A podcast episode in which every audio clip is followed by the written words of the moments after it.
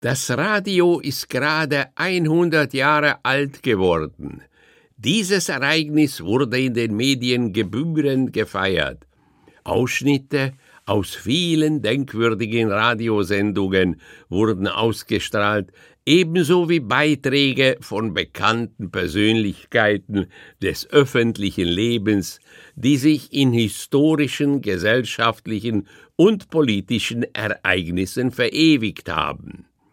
Für mich als Kind eines osteuropäischen Landes, das bis in die 1980er Jahre von Demokratie und Meinungsfreiheit ausgeschlossen war, haben diese hundert Jahre Rundfunk besondere Erfahrungen und Erkenntnisse gebracht.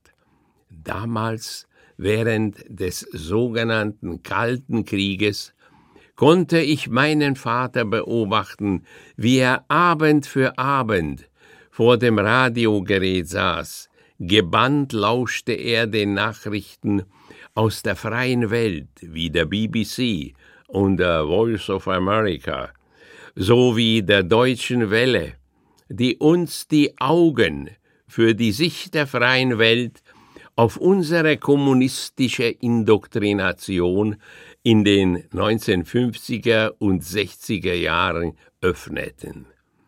Diesen freien Sendern zuzuhören war nicht ungefährlich, denn der kommunistische Staat verfügte über zahlreiche Spitzel, die es auf jeden Bürger abgesehen hatten. Bis heute bin ich diesen freien Stimmen westlicher Sender dankbar, die mich lehrten, offene und freie Meinungsäußerung zu schätzen.